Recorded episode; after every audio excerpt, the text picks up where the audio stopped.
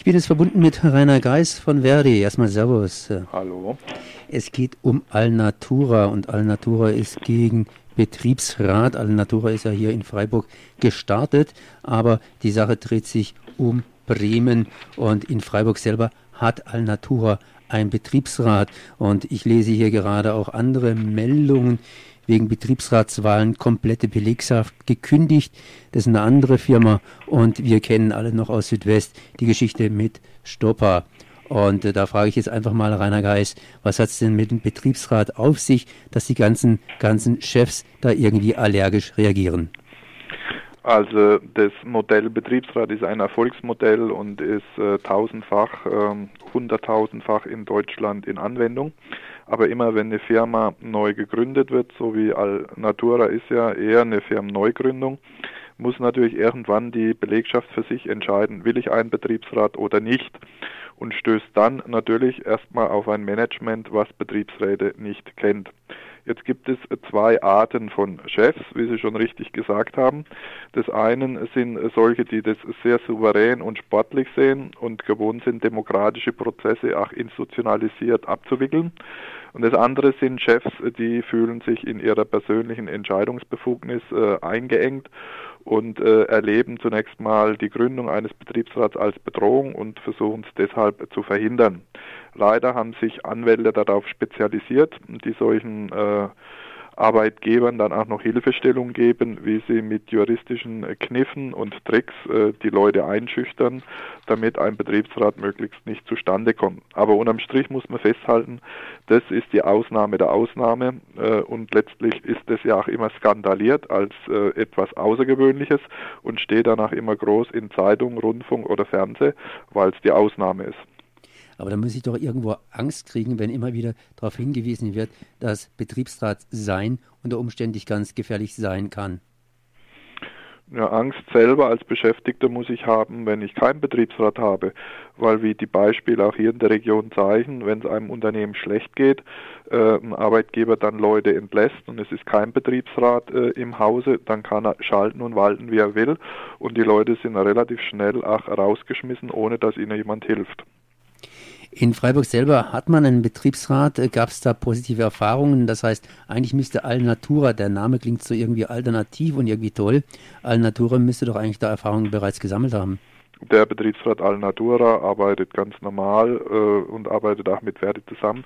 Es sind die Besonderheiten, äh, die äh, in Norddeutschland, in Hamburg äh, da vorherrschen. Da scheint es Chefs zu geben, die haben Komplexe mit einem Betriebsrat. Jetzt habe ich auf der anderen Seite der Badischen gelesen, dass das deutsche Mitbestimmungsmodell auf dem Prüfstand steht und äh, ja, der Europäische Gerichtshof da auch dran nachbessern will, ist natürlich ein anderes Thema, aber das läuft irgendwie in die gleiche Richtung. Ähm, wie sieht es denn aus jetzt nochmals mit Mitbestimmung in Deutschland? Die Mitbestimmung in Deutschland ähm, hat sich schon äh, äh in den 20er Jahren des äh, Vorjahrhunderts gebildet und ist von daher geschärft, weiterentwickelt und bewährt. Sie hat natürlich eine neue Dimension gekriegt in dem Moment, wo Unternehmen über nationale Grenzen hinaus arbeiten, wie beispielsweise die ganze Automobilindustrie, die Stahlindustrie, die dann ähm, äh, Standorte, Produktionen, Dienstleistungen äh, in anderen europäischen Ländern beispielsweise haben. Ähm, dort stellt sich dann natürlich die Frage, wer wählt denn dann äh, für VW beispielsweise den Aufsichtsrat? Und äh, da die Mitbestimmung in Aufsichtsräten, äh, darum geht es erstmal, ähm, nur in deutschen Gesetzen geregelt ist, haben das bisher die deutschen Arbeitnehmer auch nur machen können. Was natürlich, wenn man mal da ehrlich draufschaut, ein bisschen ungerecht ist, weil halt VW über seine Töchter äh, auch Produktionsstandorte in Spanien oder in Tschechien hat.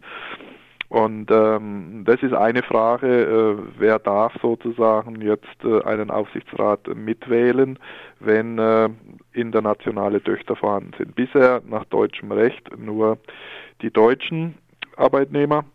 Umgekehrt haben wir aber eine EU-Richtlinie mittlerweile, dass zum Beispiel Unternehmen, die äh, europaweit auftreten, einen Europabetriebsrat wählen.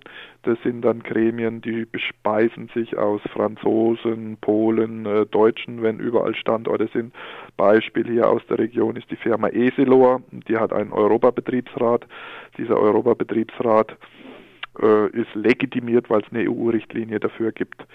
Aber die Klage, die jetzt äh, in äh, Brüssel anhängig ist, ähm, äh, geht letztlich um die Frage, dürfen Arbeitnehmer auch von anderen Orten mitwählen, wenn es in die Aufsichtsräte geht? Oder muss sozusagen das Unternehmen gänzlich äh, auf einen Aufsichtsrat verzichten, in dem Moment, wo es im Ausland Standorte hat.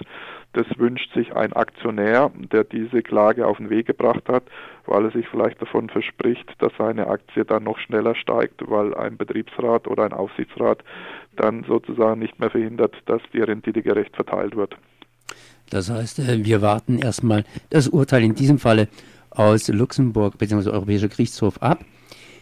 Noch eine letzte Frage. Ich habe in der Recherche ein bisschen nachgeschaut. Da wurde vor etwa vier Jahren geschrieben auf der Webseite von Arbeitsunrecht, äh, dass der Südwesten mit Betriebsräten ziemlich hinterherhinkt oder andersrum ausgedrückt, dass es hier relativ viele Konflikte gibt. Kann man das bestätigen oder ist es damals nur eine Momentaufnahme gewesen? Äh, eine schwierige Frage. Ne? Die ist ja immer auch geprägt von subjektiven Ereignissen, die dann hochkochen.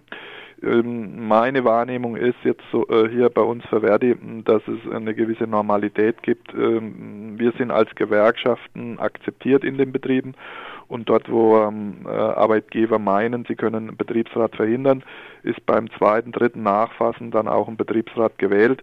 Wir haben natürlich solche Beispiele auch in Südbaden, wo ein Arbeitgeber meint, er muss es unbedingt verhindern. Aber äh, spätestens dann, wenn es öffentlich wird, äh, ist man vorsichtig, weil man outet sich ja auch als ein Stück weit unseriöser äh, Partner, macht sich unattraktiv als Arbeitgeber.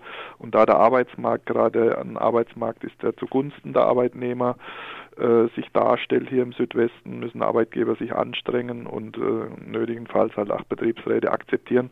Ob sie das immer gern macht, machen, das bleibt natürlich dahingestellt. Das war Rainer Geis von Verdi Freiburg. Ich danke mal für dieses Gespräch.